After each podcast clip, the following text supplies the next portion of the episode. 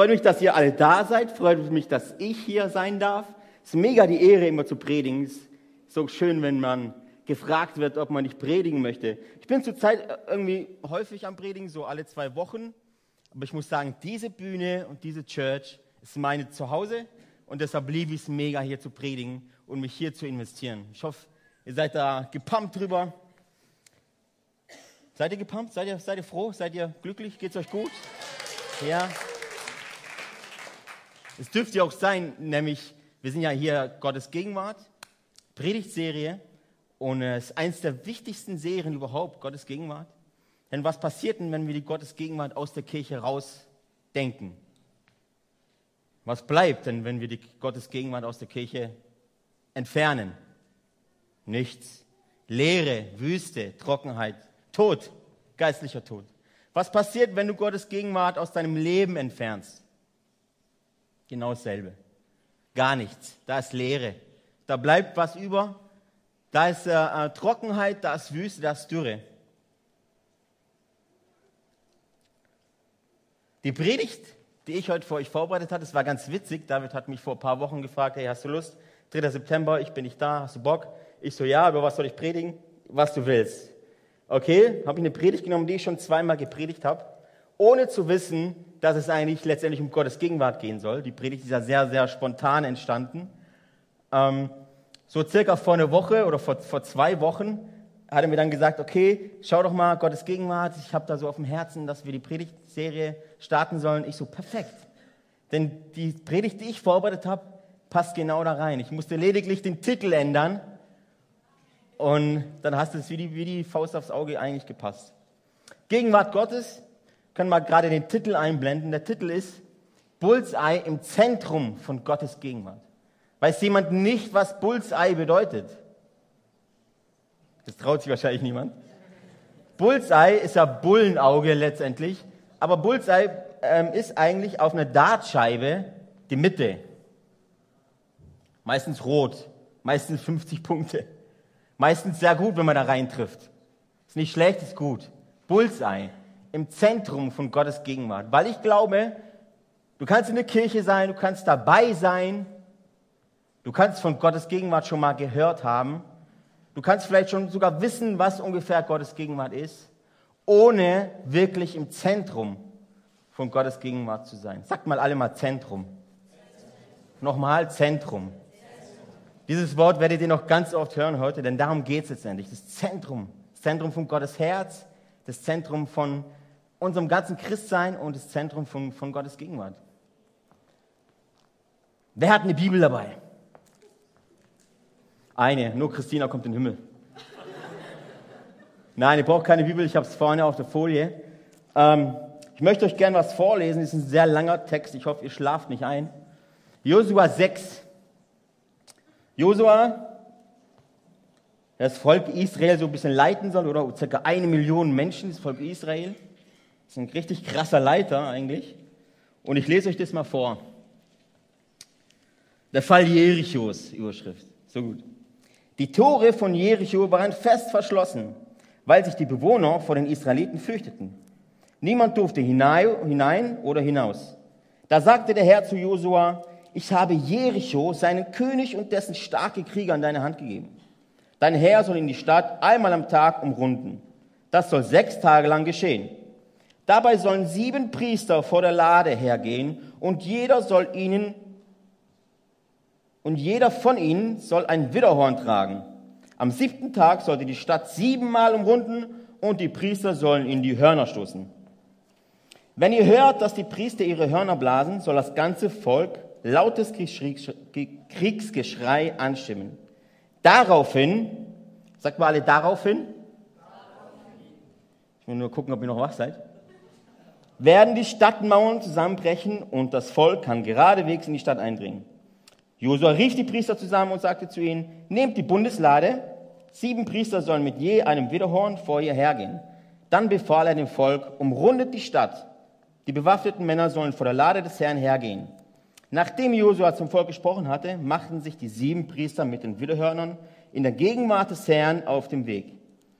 Während sie gingen, bliesen sie die Hörner. Die Bundeslade des Herrn folgte ihnen. Vor den Priestern, die ununterbrochen die Hörner bliesen, gingen die bewaffneten Krieger und das Volk folgte der Lade. Schreit nicht, ja redet nicht einmal, befahl Josua. Ich will keinen Ton von euch hören, bis ich euch befehle zu schreien. Dann schreit. Und so wurde die Lade des Herrn jeden Tag einmal um die Stadt getragen. Danach kehrten alle zurück und verbrachten die Nacht im Lager. Am nächsten Morgen stand Josua früh auf und die Priester trugen wieder die Lade des Herrn.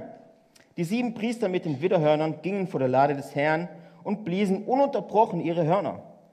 Vor den Priestern mit den Hörnern marschierten bewaffnete Krieger und das Volk folgte der Lade des Herrn. Die ganze Zeit wurden die Hörner geblasen. Am zweiten Tag umrundeten sie die Stadt einmal und kehrten ins Lager zurück. So machten sie es sechs Tage lang.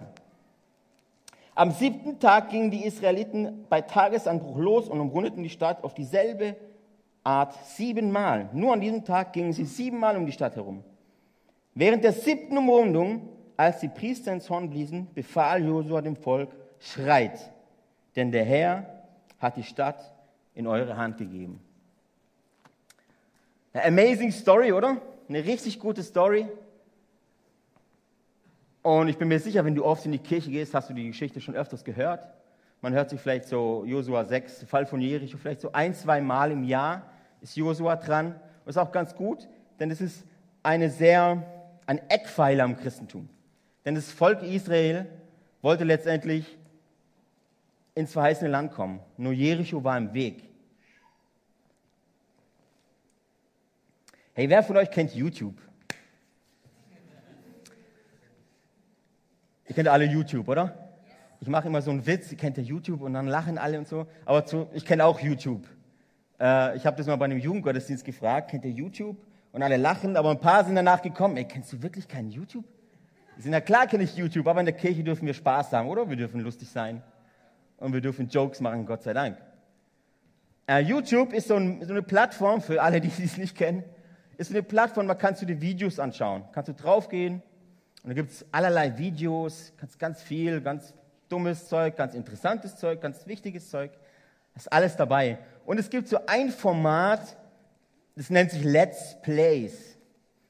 Alle, alle jungen Männer kennen das. Let's Plays. Wer kennt Let's Plays?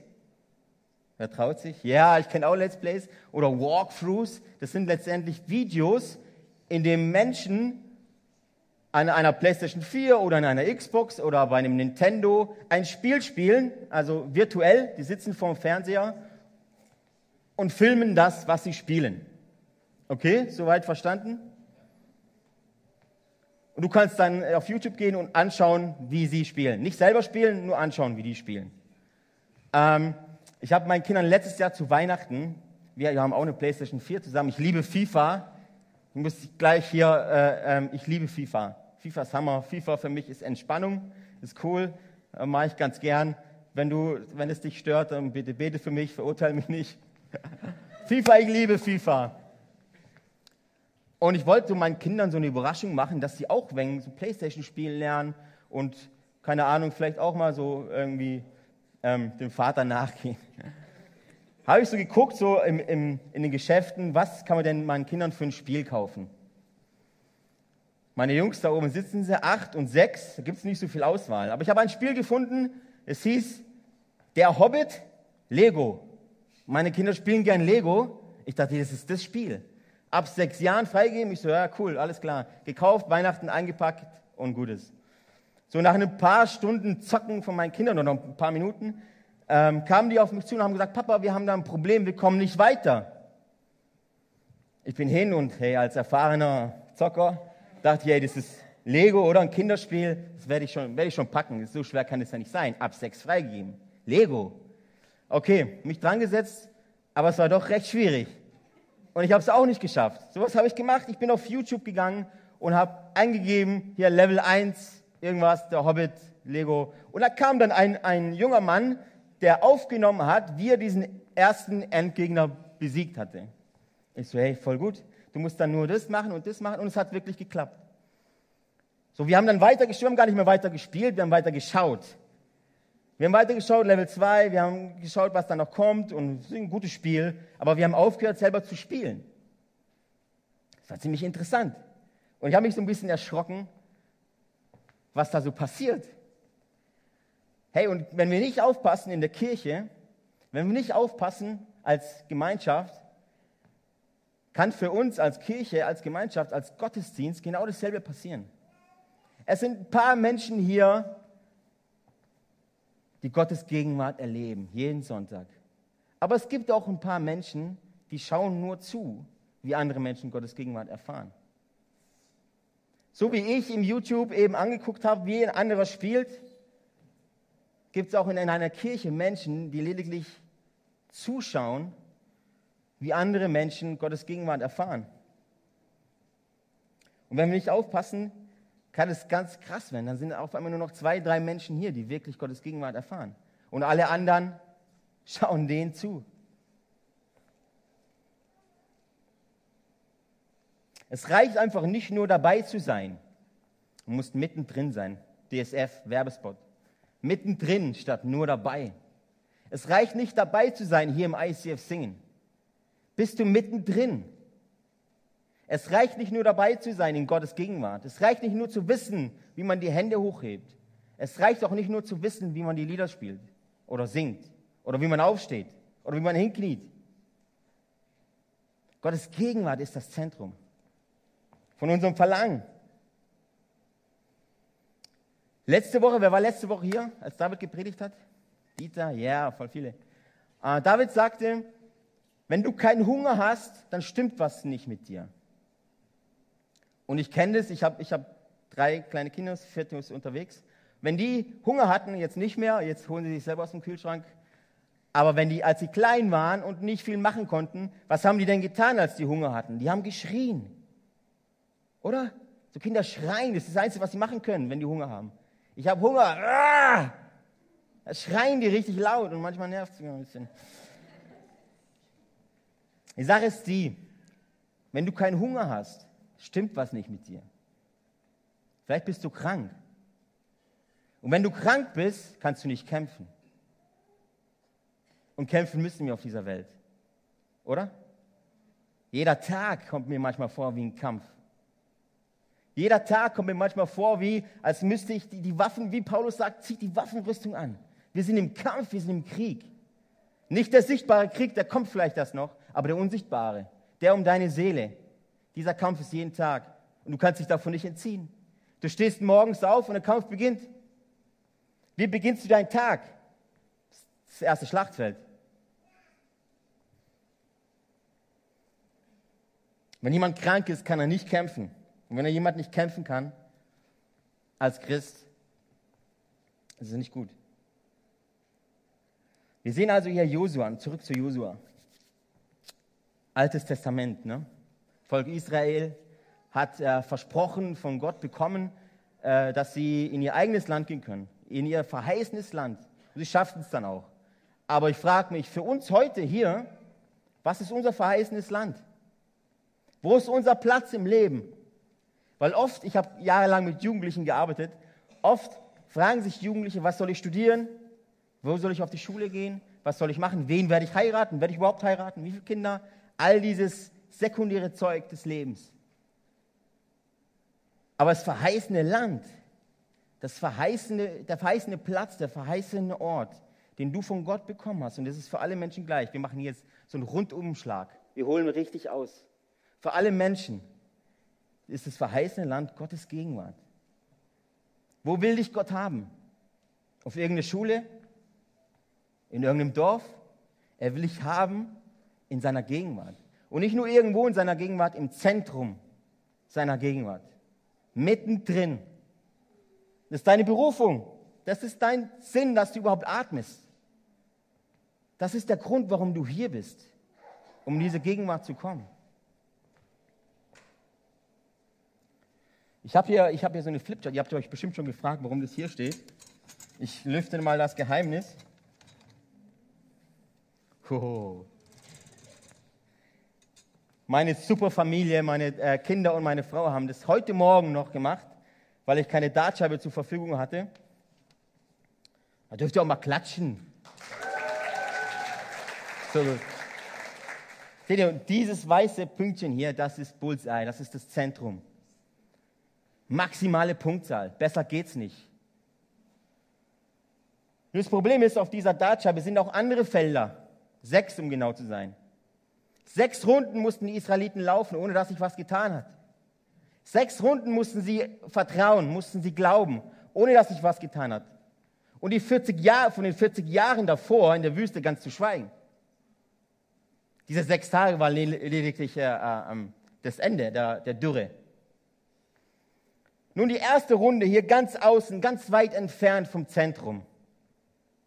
Da kannst du dich befinden. Das ist wirklich ein realer Ort, an dem du dich befinden kannst. Es kann sein, du fängst an, Christ zu werden.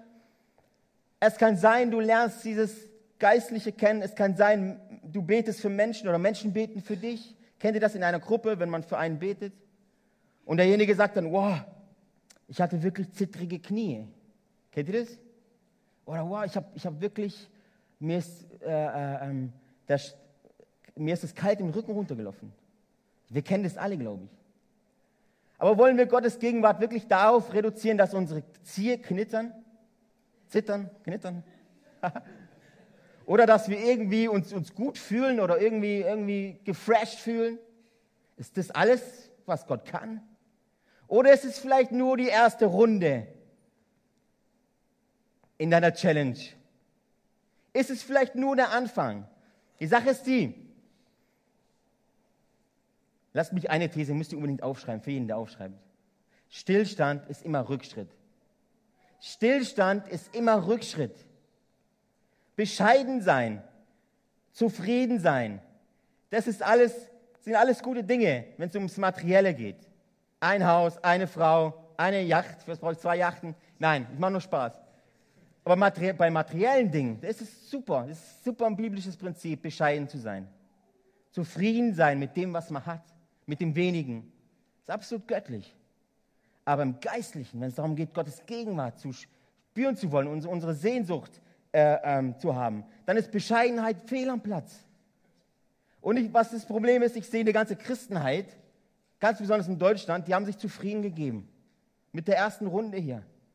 Oder vielleicht sind sie noch gar nicht auf der, auf, auf der Dartscheibe drauf. Vielleicht spazieren sie hier irgendwo rum. Und sehen, da vorne ist die Dartscheibe, da vorne geht es rund. Wir sind zufrieden mit dem, was sich hier tut. Das Problem ist, Stillstand ist Rückschritt. Kommst nicht vorwärts. Runde zwei könnte zum Beispiel sein, du erlebst, erlebst eine Heilung. Du betest für jemanden, der Rückenschmerzen hat und am nächsten Tag ruft dich die Person an, hey, meine Rückenschmerzen sind geheilt. Du sagst, wow, das ist Gottes Gegenwart. Und dann bleibst du stehen und sagst, okay, immer wenn jemand krank ist, bete ich einfach für den. Runde zwei, vielleicht. Was machst du mit dieser Erkenntnis? Nimmst du sie mit und willst weitergehen oder bist du zufrieden? Ich habe einen Gott, der heilt. Ich habe einen Gott, der mir zittrige Knie beschert und es reicht mir total. Oder wollen wir mehr? Wollen wir nicht schauen, was da im Zentrum sich verborgen hält? Wollen wir nicht schauen, wie groß unser Gott ist? Wollen wir nicht mit einer großen Erwartung hierher kommen? Ich bin heute hierher gekommen mit einer riesigen Erwartung, liebe Freunde. Obwohl es Summer Celebration ist, obwohl mir bewusst war, dass unser Pastor nicht da ist, obwohl mir bewusst war, dass wahrscheinlich wenige Leute kommen, aber es ist derselbe Gott hier. Es ist derselbe Heilige Geist hier. Amen. Mit welcher Erwartung bist du heute hier? Wisst ihr, bei mir, ich will euch ganz kurz von meiner ersten Begegnung mit dem Heiligen Geist, mit, mit, mit Gott höchstpersönlich erzählen. Ich war, schon, ich war schon zehn Jahre christlich, bevor ich die erste Begegnung mit Gott hatte. Ich war getauft, ich hatte meine Church, meine Jugend, meine, meine Teenies, ich habe alles durchlaufen. Zehn Jahre lang, ohne genau zu wissen, was da noch kommt. Da war ich auf so einer Konferenz Männerkonferenz, war super. War, ich war sehr fromm, ich war nicht wie jetzt, ich war sehr fromm und hey, strikt und so kannst, kannst du dich machen in der Kirche. Hey, Shorts in der Kirche, was geht bei dir? Hey, wir stehen vor einem großen Gott, kannst du nicht in kurzen Hosen auftreten? Das war ich, okay? Da stand ich in der ersten Reihe auf dieser Konferenz, erster Abend, Donnerstag bis Sonntag, Donnerstagabend, stand ich in der ersten Reihe. Der Lobpreis begann, also ein paar Sekunden hat der Mensch hier Piano gespielt, kam der erste Mensch nach vorne, auf die Knie, Kopf nach unten, zack. Ich dachte, boah, ey, komm. Ey, das kann doch nicht echt sein. Ein paar Minuten spielen hier die Töne und der geht gleich, ja, voll, oder? Voll Gottes Gegenwart innerhalb von ein paar Sekunden. Das war ich. Am Freitagabend wieder dasselbe, wieder der gleiche Typ. Ich sage, so, so, so ein Playmaker, oder? So ein Protzer. Wie, das kann doch nicht sein, dass er zweimal hintereinander von tausend Menschen genau er die Gegenwart Gottes kriegt. Ratet mal, was am Samstagabend passiert ist. Derselbe Typ, selbe Klamotten, wieder auf den Knien vorne. Ich war so fromm. Ich hatte so mega Vorurteile. Und ohne dass ich es wollte, stand ich da am letzten Abend. Es ging, da, es ging um Zungensprache, es ging um Geistempfang. Und ich dachte, hey, hab ich doch, ist doch easy, ich bin doch gerettet. Es reicht mir doch. Wie viele von uns geben sich zufrieden, errettet zu sein? Wisst ihr, das ewige Leben, das ewige Leben, das ewig dauert, das beginnt heute. Das beginnt nicht erst, wenn du im Sarg liegst und dann bei Gott bist. Das beginnt heute. Und willst du nicht erfahren, was das Leben auf der Erde noch so zu bieten hat mit Gott? Ich schon. Ich gebe mich nicht zufrieden damit, errettet zu sein. Und da stand ich da in der ersten Reihe und ich habe so mit Gott geredet, auch als Frommer redet man mit Gott. Und Gott sagt mir, hey, und Gott sagt mir so, hey, was willst du denn überhaupt? Ich sage, keine Ahnung, auf jeden Fall nicht das, was die alle haben. Auf den Knien als Mann ist erstmal eine Herausforderung, oder? Wir Männer, wir knien nicht so leicht, wir sind so ein bisschen die unbeugsamen, wir sind stark. Und knien ist so ein bisschen so aufgeben, knien ist so, oh, hm, oder? Das war ich. Und Gott hat mich so umgehauen. In der Lobpreiszeit am letzten Abend. Gott hat mich so umgehauen, obwohl ich es nicht wollte. Er hat mich so umgehauen, er hat mich mitgenommen, auf, raus aus dem, aus dem Raum. Ich, ich war wie weg. Ich hatte das Gefühl, ich bin stundenlang in seiner Gegenwart. Letztendlich hat mich dann einer am T-Shirt gezogen, weil die Musik schon längst aus war. Ich soll mich bitte setzen. Ich so, okay, hey, was geht denn ab? Hey, Gott bringt dich weiter, als du dir jemals erträumt hast. Gott hat für dich vorbereitet Dinge, die du dir nicht im Traum vorstellen kannst. Passiert aber nur, wenn du die Runden läufst. Daraufhin, wenn dann, wenn dann, sag mal, wenn dann. Was wäre passiert, hätte das Volk Israel nur vier Runden geschafft? Was wäre passiert, wenn die nach dem ersten Mal, ich meine, versetzt euch mal in die Lage. Josua, junger Typ, erste Mal Leiter, eine Million Leute und er sagt zu denen, hey, lesen mal, lesen wir nochmal Vers, Vers 1. Was Jericho, Jericho war nicht groß, aber die Tore von Jericho waren fest verschlossen, weil sich die Bewohner vor den Israeliten fürchteten. Niemand durfte hinein oder hinaus. Und dann sagt Gott, da sagt der Herr zu Josua, ich habe Jericho, sein König und dessen starke Krieger in deine Hand gegeben. Ja wie? Die Tore sind noch verschlossen, Gott. Vertrauen, Glaube, Hoffnung. Vertrauen, Glaube, Hoffnung. Wie einfach wäre es, wie einfach wäre es, wenn das Volk Israel nur eine Runde laufen müsste und die Tore brechen zusammen.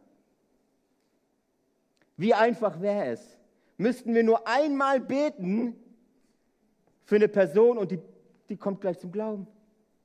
Wie einfach wäre es, wenn ich nur einmal einem Kranken die Hand auflegen müsste und er wird sofort geheilt. Ich würde den ganzen Tag beten. Ich wäre der Beter Number One, wäre ich.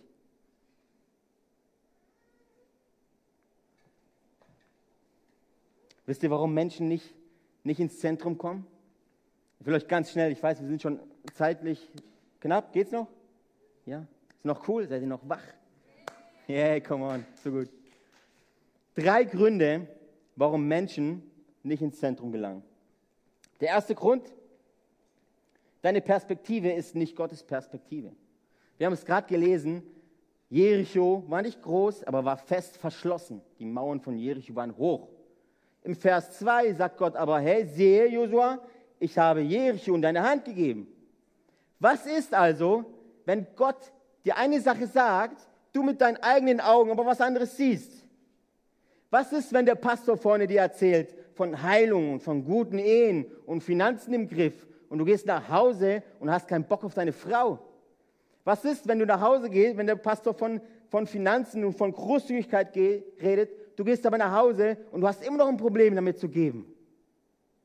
Was ist, wenn das, was Gott dir sagt, nicht immer das ist, was du siehst? Kann es vielleicht sein, dass wir tatsächlich vertrauen müssen? Kann es vielleicht sein, dass wir tatsächlich glauben müssen in unserem Leben? Deine Perspektive ist nicht Gottes Perspektive manchmal. Der zweite Grund ist, du kannst deinen Prozess nicht sehen. Die Israeliten wussten nicht, wie viel sie gehen mussten. Josua wusste es. Gott hat zu Josua gesagt, hey, pass auf, nach, bei der, an der siebten Runde, wenn ihr siebenmal rumgegangen seid, dann brechen die Mauern. Das Volk Israel, die da marschiert sind, die wussten nichts davon. Wie lange wären sie denn marschiert? 15 Runden? 10 Runden? Wie lange hast du denn Vertrauen? Wie lange betest du denn, ohne dass was passiert?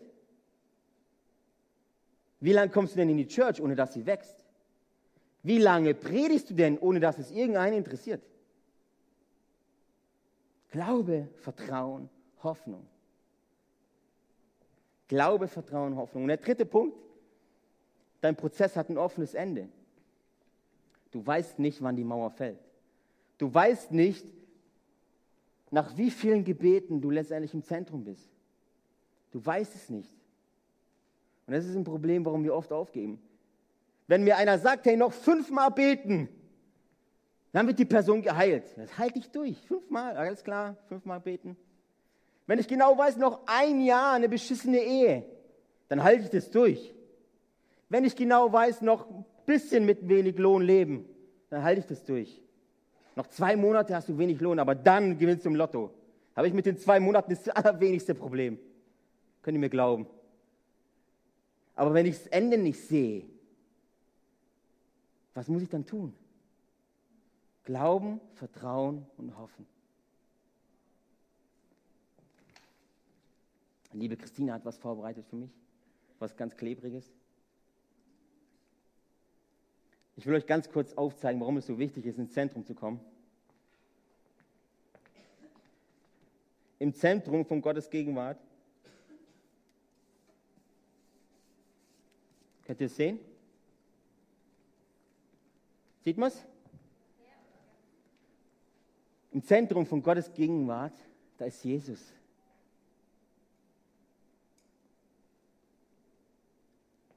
Stellt euch vor, mal bildlich, könnt ihr auch gerne die Augen zumachen. Stellt euch mal das Kreuz vor, auf Golgatha. Und Jesus hängt dran. An dieser Stelle, wo sich die zwei Holzbalken überschneiden, ist das Zentrum. Und was befindet sich an diesem Zentrum?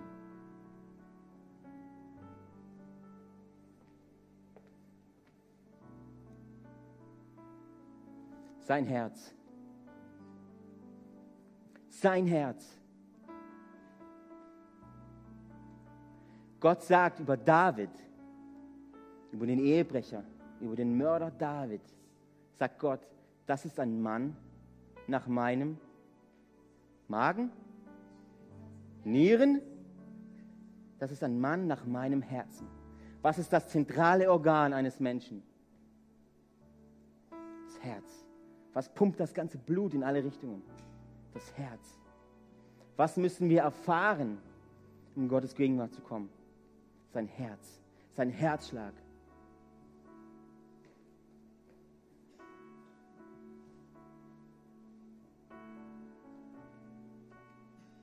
Lass mich euch eine Frage stellen. Vielleicht ist es ja auch ein bisschen zu viel, Gottes Gegenwart und, und Herz und Zentrum und Dartscheibe und hier und drei Gründe.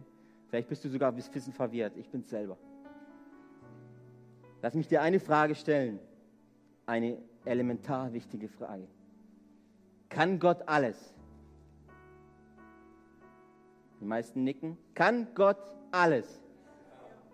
Nein. Gott kann nicht lügen. Gott kann sein Wort nicht brechen. Ich breche mein Wort, wenn ich meinen Kindern was verspreche und tue es nicht. Ich, Gott kann es nicht. Wenn dir Gott seine Gegenwart versprochen hat, dann kann er nicht sein Wort brechen. Er hat es dir versprochen. Aber weil er es dir versprochen hat, muss es nicht heißen, dass du automatisch dahin kommst. Glaube, Vertrauen, Hoffnung. Was ist es also, was uns ins Zentrum bringt? Es ist das Kreuz. Es ist Jesus, was er für dich getan hat und wer er ist. Wisst ihr, was er für euch getan hat? Wenn es ums Evangelium geht, werde ich immer emotional. Weil es mein Treibstoff, mein Treibstoff ist, das Evangelium. Das was die gute Nachricht, die gute Botschaft. Das hält mich am Leben. Äh, das ist der Grund, warum ich Sehnsucht habe nach diesem Zentrum. Gott wurde Mensch. Nicht, weil wir es verdient haben.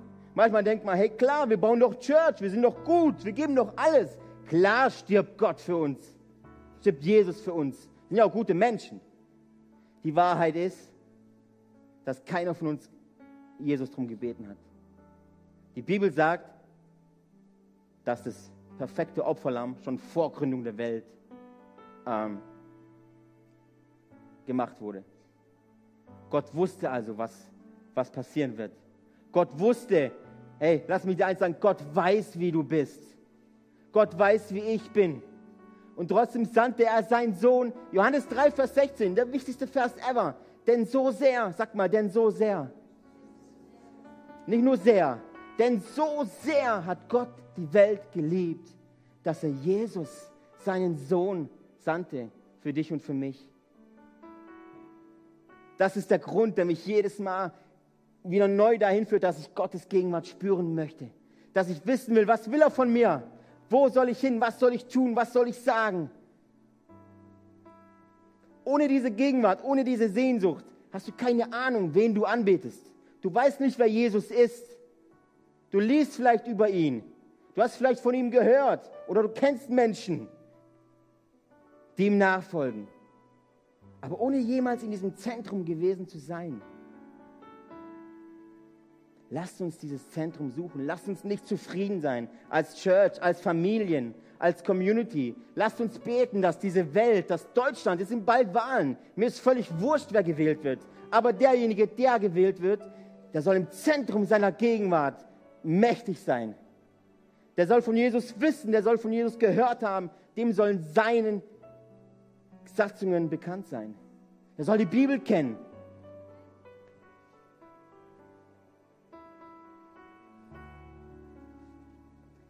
Ich sehe einfach so viele, so viele Christen, die warten auf den Tod. Die warten, bis sie eines Tages beim Herrn sind. Und es ist schön, es ist ganz okay. Ja, aber das Leben ist jetzt. Das Leben ist jetzt. Jetzt, heute Abend ist das Leben. Jetzt gerade dieser Atemzug, das ist dein Leben. Du entscheidest, was du damit machst. Wartest du auf den Tod? Ich sehe Kirchen, die fragen sich, warum sie nicht wachsen. Ich will nicht Teil einer Kirche sein, die auf den Tod wartet. Ich will Teil einer Community sein, einer Gemeinschaft sein, einer Kirche sein, die jetzt lebt, die jetzt das Zentrum von Gottes Gegenwart sucht, die jetzt das Herz Jesus sucht.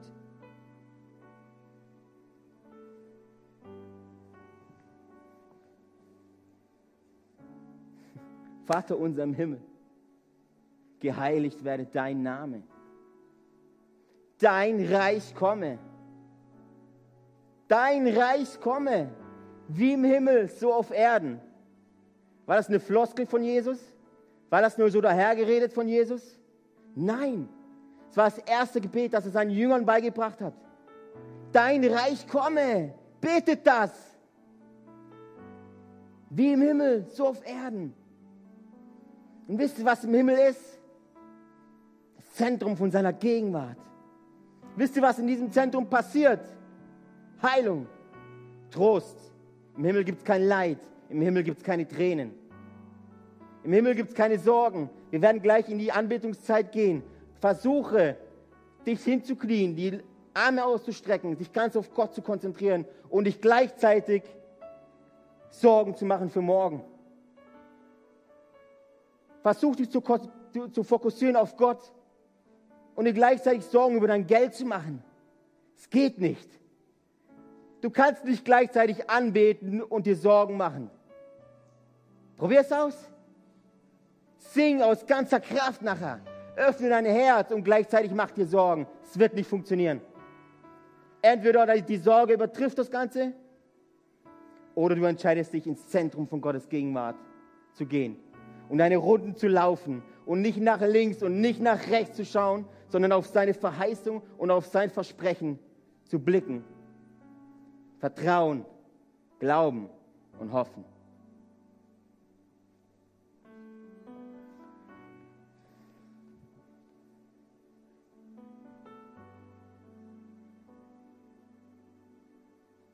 Hm. Liebe Freunde, wenn wir das nicht tun,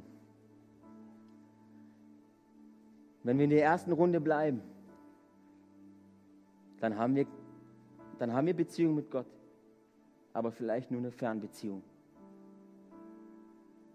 Jemand mal eine Fernbeziehung gehabt? Super. Ist echt toll, so eine Fernbeziehung. Ist toll. Den anderen nur per Skype zu sehen, nur am Telefon zu hören. Wow. Nein, eine Fernbeziehung ist nicht gut. Und es schadet einer Beziehung. Das ist das Ätzendste, was es gibt. Den Menschen, den man liebt, nicht bei sich zu haben. Eine echte, wahre Beziehung, die intim ist, die weitergeht, eine echte Freundschaft. Dazu muss derjenige da sein. Voll und ganz da sein. Das passiert im Zentrum von seiner Gegenwart. Ich lade euch jetzt einfach ein, ich komme zum Ende, das zu tun. Ich weiß nicht, in welcher Runde du dich gerade befindest. Ich habe keine Ahnung. Vielleicht bist du in Runde 6, vielleicht in Runde 1. Vielleicht hast du noch ein ganzes Stück Arbeit vor dir, bis du im Zentrum seiner Gegenwart bist und seine Verheißung empfängst. Ich weiß es nicht. Ich kenne die meisten nicht von euch. Ist auch nicht so wichtig. Aber ich weiß, wenn wir treu sind, wenn wir vertrauen, wenn wir Geduld haben, wenn wir glauben, dann wird er treu sein und sein Versprechen halten. Amen. Und ich lade euch jetzt einfach dazu ein, das zu tun. Wenn du noch nie gekniet hast in deinem Leben, probier es aus. Knie dich hin. Wenn du noch nie in deinem Leben die Hände ausgestreckt hast, beide, so weit wie es geht, versuch es. Probier es aus. Vielleicht ist das der Schlüssel zu der nächsten Runde. Wenn du noch nie laut gebetet hast, probier es aus. Wenn du noch nie geweint hast, probier es aus. Lass es raus. Vielleicht ist das der Schlüssel in deine nächste Runde.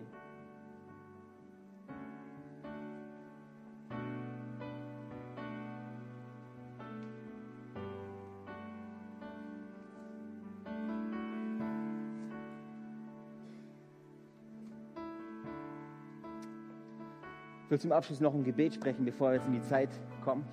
Wem es möglich ist dazu, der kann bitte aufstehen. So gut.